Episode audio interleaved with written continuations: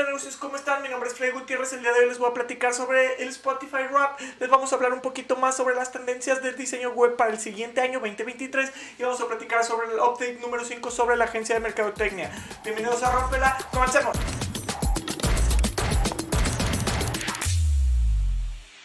Hola gentecita de negocios, vamos a platicar sobre nuestro primer punto que es el Spotify Rap. El Spotify Rap considero que es una de las cosas que debemos estarle poniendo atención como agencias de mercadotecnia o como espacios de trabajo porque cada vez que queremos comunicar algo efectivamente hay que ver lo mejor que se está haciendo y el Spotify Rap fue una de las mejores cosas. Para quienes no tengan Spotify o que estén viviendo fuera de alguna red social, el Spotify Rap es una acción que hizo Spotify en la que a cada usuario le muestra datos sobre qué ha estado haciendo en este año. Y dentro de estos datos que está haciendo, te los muestra de una forma súper linda, súper chida y súper interesante para que los puedas compartir en tus redes sociales. Si no saben, este, esto incrementó las descargas de Spotify en estos meses y además de esto hizo que regresaran muchos usuarios que habían perdido. Vamos a saber y vamos a entender qué es lo interesante que está haciendo aquí, que son dos cosas, dos cosas súper chidas o al menos que yo considero cosas súper importantes. La número uno es la utilización de los datos para comunicar algo interesante, algo divertido, algo que vale la pena para los usuarios y inclusive estás utilizando sus propios datos. ¿Cómo es lo que, lo que utiliza los datos? Primero, la primera forma en que utiliza los datos es a través de mostrándote cuáles son tus canciones y tus géneros que más te interesan. Y además de mostrarte las canciones y los géneros que más te interesan, te muestra todo y, cada uno de los espectros de música que escuchaste. Inclusive todo lo tematiza con una de las canciones que más escuchaste, una o varias te las va cambiando dependiendo de cómo haya sido tu, tu, tu año de Spotify. Y además de eso te muestra y te compara cuánto tiempo has estado escuchando música y te compara con el resto de los pobladores. Estos son datos que ellos ya recaban, que ya tienen y utilizan constantemente. Pero gracias a esto y a este rap le están dando un doble uso, un uso extra que no solamente les sirve para vender, sino les sirve para retener clientes y atraer nuevos clientes o clientes que ya habían perdido. Eso es una de las cosas que más me encanta. ¿Qué es la segunda parte que está haciendo? Con estas acciones de mostrar los datos, los presenta de una forma, forma estética y muy bonita y muy fácil de leer que esto ayuda a que los usuarios puedan entender qué está pasando y además de eso les permite compartirlos en las redes sociales. Esta última parte de compartirlos en las redes sociales es fundamental para cualquier acción que hagamos, porque ellos pueden compartirlo fácilmente a cualquier plataforma, específicamente lo comparten en Instagram en formas de historias. Es más, inclusive la forma en la que te lo presentan es en forma de historia, como si fuera una historia de Instagram. Entonces, a partir de esto, los usuarios lo comparten en Instagram y esto hace que se viralice y que haya más contenido. ¿Qué mejor forma que tus propios usuarios hagan su contenido? Es una de las cosas que se me hace extraordinarias porque ya tienen los datos, ya tienen los usuarios y cómo mezclas eso para atraer usuarios o clientes que habías perdido de una u otra forma. Esto fue maravilloso. Entonces, a partir de esto, los usuarios lo comparten, atraes nuevos usuarios y le recuerdas a los usuarios que tenían Spotify.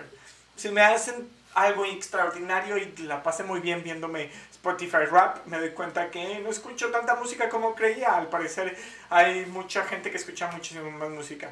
¿Cuál fue su, su Spotify Rap? ¿Cuál fue el que más disfrutaron? Platíquenos.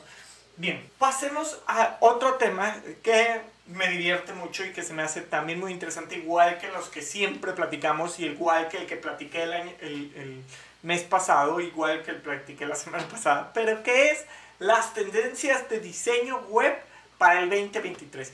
Muchas de estas tendencias ya las vimos aplicadas, inclusive vienen arrastrándose de muchos años atrás, pero se siguen utilizando y se van a seguir utilizando porque son buenas o porque eh, han estado funcionando a partir de lo que tienen. Recordemos, y es importante constatar, que sea una tendencia no significa que tienes que usarla o que no te tienes que subir al tren del mame, como me gustaría decir. Nada más tienes que saber que existen por si en algún día las necesitas o sabes que está ahí, pues estar al tanto y saber qué está sucediendo en el mundo. Lo que más les funcione es la tendencia a la que se deben de montar. Si ni siquiera tiene que ser tendencia, lo que funcione para el proyecto. Pero hay cosas muy interesantes que disfruto mucho. Comencemos con este top 10 que va a empezar desde la que menos me gusta hasta la que más me gusta, es gusto personal. No tiene nada que ver si a ustedes les gusta otras, bien por ustedes. Si no está la que mencioné, coméntenla para ver si la agregamos en otro video. La número uno es degradados coloridos. Este elemento de generar muchos degradados llevamos viéndola desde el 2019 y seguirá utilizándose. Y esto forma parte también de, de, esta tendencia que ya habíamos platicado la semana pasada sobre las tendencias del diseño gráfico de que vuelven los 2000 y los 90. Esto se utilizaba muchísimo en eso. Y ahorita como los sitios web nos permiten hacer cosas magníficas, vuelve y se está utilizando muchísimo. La número 9 es composiciones abstractas o hacer objetos abstractos. Esto te permite para acompañar y complementar tu diseño, acompañándolo y resaltando elementos que más te interesen.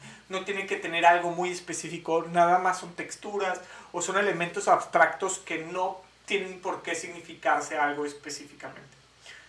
En el número 8 tenemos texto simple. Esta, aunque la puse en el número 8, creo que a mí se me hace mucho. La puse en el número 8 porque no siento que sea algo que vaya a funcionar para todos. Pero es una que me encanta, que es sitios web en la cuales disminuyes la cantidad de texto y aumentas la al revés, disminuyes la cantidad de foto y aumentas la cantidad de texto. ¿A qué voy con esto? La mayoría del sitio está hecho con texto. Esta, aunque suena muy simple, es de las más complicadas porque si si mantienes un elemento tan simple como es el texto, las personas vemos texto todo el tiempo y al ser algo tan simple los errores se notan muchísimo. Entonces tu texto debería de estar bien corneado, debería de estar bien estructurado y debería estar bien acomodadito para que funcione perfectamente esta web. La número 7 que es más grande es mejor. Siempre dicen que más grande es mejor, o eso me enseñaron, ¿no? En esta sociedad machista. Pero bueno, más grande es mejor. ¿A qué vamos con esto? Textos gigantes. Mete, que llegues a la página y la página te grite con un texto enorme que te diga hola o que te diga bienvenido, cosas gigantescas y que te estén acompañando dentro de esto. Siempre estarle gritando hola o decirle aquí estamos o algo. Siempre estar comunicando algo con textos grandes. La número 6, que esta ya la vimos el año pasado y mucho, como muchas de estas, que es el efecto cristal. De hecho, creo que ya por fin pudimos aplicarla en dos proyectos porque no las aplicamos en los proyectos nada más porque sí, las aplicamos nada más y únicamente cuando aplican, valga la redundancia, se ayudan a comunicar eficientemente para el proyecto, lo utilizamos. Si no comunica eficientemente, lo quitamos por completo. Entonces, el efecto cristal o efecto glass que se le menciona es este efecto que se pone atrás o se pone en los objetos para generar un difuminado, como si fuera un cristal biselado este efecto nos ayuda muchísimo para resaltar objetos o separar objetos del fondo. Y la neta es que sí se ve lindo, se ve bastante lindo.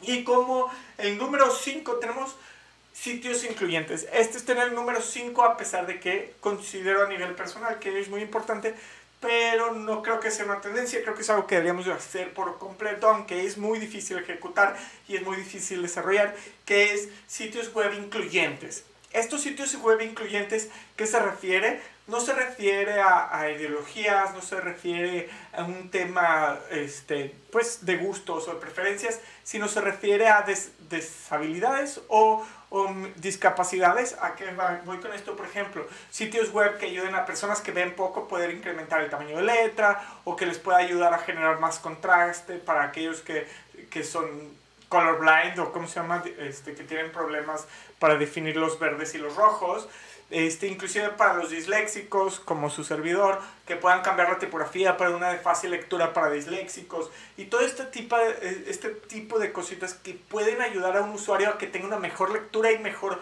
navegación dentro del sitio.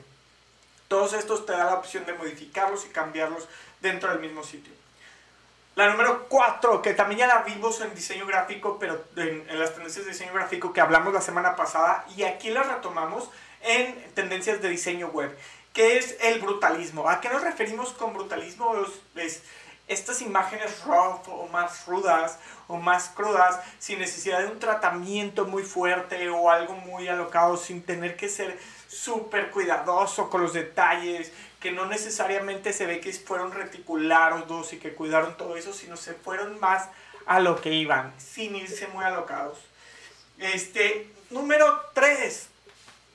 Esta trae algo que a mí me gusta porque es algo que practiqué y nunca me salió bien, que es detalle fotográfico o podría ser como macro, que es hacer una toma de tu objeto principal muy, muy, muy, muy, muy de cerca para que nada más obtengas una textura, una pequeña forma y que no sea una lectura tan sencilla de esto, sino empiece a fungir como una textura de fondo o algo similar.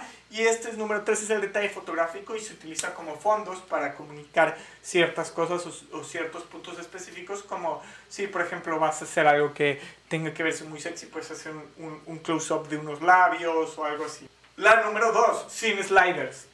Híjole, esta en lo personal me ha costado porque cuando entra alguien a un sitio y dices, quiero comunicar todo de un madrazo, tengo que comunicar rápido, rápido. Y entonces, en ese afán de querer comunicar con todo, es méteme un slider aquí, méteme un slider allá, méteme un slider, slider, slider, slider, que todo dando. Pero he aprendido que no tienes que comunicar todo, hay que comunicar lo necesario. Entonces los sliders empiezan a desaparecer y empiezan a aparecer imágenes fijas o contenidos fijos a la hora de ingresar. No necesariamente fijos de que no se muevan, sino fijos de que no va a haber otra cosa más que ese contenido. Un, un texto, una imagen, una pequeña animación sin necesidad de meter un slider que vaya cambiando o cosas muy cambiantes, sino que estés comunicando una sola cosa al entrar al sitio web. Esto a mí me gusta mucho y por eso está en el número 2 porque ya al entrar al sitio ya sabes que vas a entrar, no vas a ver miles de cosas, ya sabes que vienes a ver, cosas más especializadas, más específicas y más enfocadas. La número uno, y esta me gusta porque la tipografía se me hace muy divertida y siempre he querido hacer mi tipografía, pero nunca he podido algún día, algún día, que esta es tipografías interactivas. Estos son sitios web en los cuales le puedes dar clic y puedes modificar las tipografías hacer cosas con las tipografías que pasen cosas interesantes, de hacerse más grandes, chicas, modificaciones raras o cosas que modifiquen como tal la lectura o la forma de la tipografía. Esta se me hace súper divertida. Inclusive he entrado a sitios que paso horas nada más jugando y picando la tipografía. Este es nuestro top 10 de las tendencias para el 2023. Obviamente hay muchos más y se van a hacer muchísimos más. Recuerden que es bien importante no seguir tendencias, sino utilizar lo que funcione para el proyecto. Somos diseñadores gráficos, nuestro trabajo es comunicar efectivamente. Bueno, en nuestro caso somos un mercadólogo, o todavía, todavía peor. Nuestro trabajo es que el producto se vea vendible o que atraiga o que fidelice. No necesariamente que sea estético. A veces la estética fideliza, pero no en todos los mercados. Entonces, esto tenemos que entender en qué mercado vamos y a dónde vamos para generar empatía y que podamos lograr los objetivos de manera coherente y de manera correcta cuál es su tendencia que más les gusta. ¿Hay alguna que no mencionábamos? Coméntenos y platíquenos cuál es la tendencia que más les llama la atención y cuál es la que no comentamos. Y por última, les traemos el que creo que es, más divertido para mí, por el que me voy y platico lo que se me antoja, que es el update número 5 de Blank Studio. Blank, que es la agencia en la que trabajo y colaboro y que, y que le he dedicado mucho tiempo de mi vida. ¿Qué es esta agencia? Pues esta agencia es de Mercadotecnia y en este update número 5 les voy a platicar. Ya estuvimos platicando que se estaba acercando el cierre del año y con eso estamos haciendo cierre de los reportes anuales. ¡Qué locura! Esto aprendimos, aprendido dos cosas muy importantes porque nunca hemos hecho este cierre de bajar el reporte de los clientes y que esté sucediendo. Número uno, que si el equipo está mal, todo está mal. Aquí voy con eso? El equipo debe de estar a nivel emocional y debe de estar estable. Porque este, haciendo el reporte me doy cuenta, se ve claramente cuando teníamos problemas dentro del equipo y, y qué está sucediendo. Y yo como líder o actual del equipo debo de apoyar en esa parte y mi trabajo es acompañarlos. Número dos, si no guardas tus datos vas a tener problemas. Cambiamos de software a mitad de año. Y eso este, pues es un problema porque era un software donde guardamos toda la información y aparte nos quedamos tres meses, cuatro meses sin software.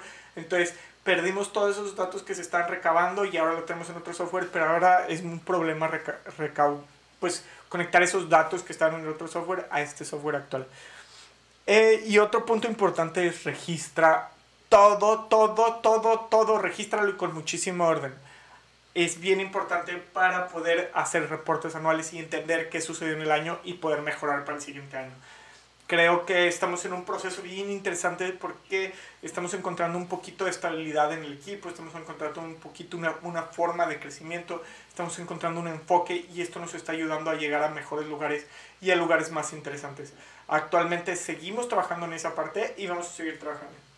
Además de esto les platico que presentamos un proyecto de branding, nos lo rebotaron, hicieron unos cambios, estamos arreglándolos, espero pronto poderlos enseñarles este proyecto de branding porque ha sido, ha sido un reto interesante por la forma en la que estamos colaborando con la empresa, este, que hay, hay visiones de la empresa que no logramos entender o más bien no se han comunicado correctamente o se están contraponiendo entre ellas. Este, estamos descifrando ahorita eso y básicamente si esas visiones no empatan con los objetivos del proyecto, empieza a haber cambios y modificaciones.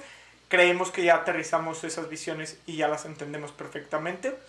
Este, porque ya hicimos un trabajo, ellos hicieron su trabajo de aterrizarlas claramente, nosotros hicimos el trabajo de escucha activa y trabajar en eso, entonces creo que ya estamos por el cierre de eso.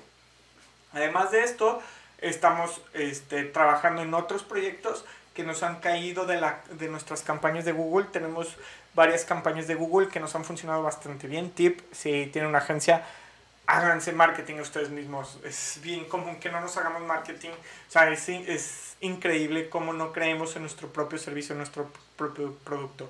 Háganse marketing ustedes mismos. Eh, estamos preparando nuestra posada, a ver qué tal nos va. Este, esperemos que nos embriaguemos y pongamos pedillos y la pasemos chido y, si quieren drogas, drogas también. Y por último, acá de entrar alguien, es practicante slash no, pero sí que es de ventas. Este, y tenemos un intercambio en el que le voy a enseñar todas las entrañas del estudio y él va a ayudarnos a vender y mientras practica su venta. Este, obviamente junto con esto eh, estamos platicando de pues de que se haga una comisión de las ventas y le estamos enseñando absolutamente todos los tropezones y todo lo que hemos fallado, a ver cómo le va con eso. Y pues básicamente ese es el update de esta semana. Creo que vamos avanzando, vamos progresando y vamos preparándonos para el siguiente año. Y en la siguiente semana les voy a traer mis enseñanzas, top 10 de enseñanzas de este año para una agencia de mercadotecnia. Espero les haya gustado este video. Recuerdan compartirlo y escucharnos en cualquier red social o en cualquier plataforma de audio, en cualquier plataforma de video. Mi nombre es Freddy Gutiérrez, esto fue Rompela y vayan hasta luego, que tengan muy buen día.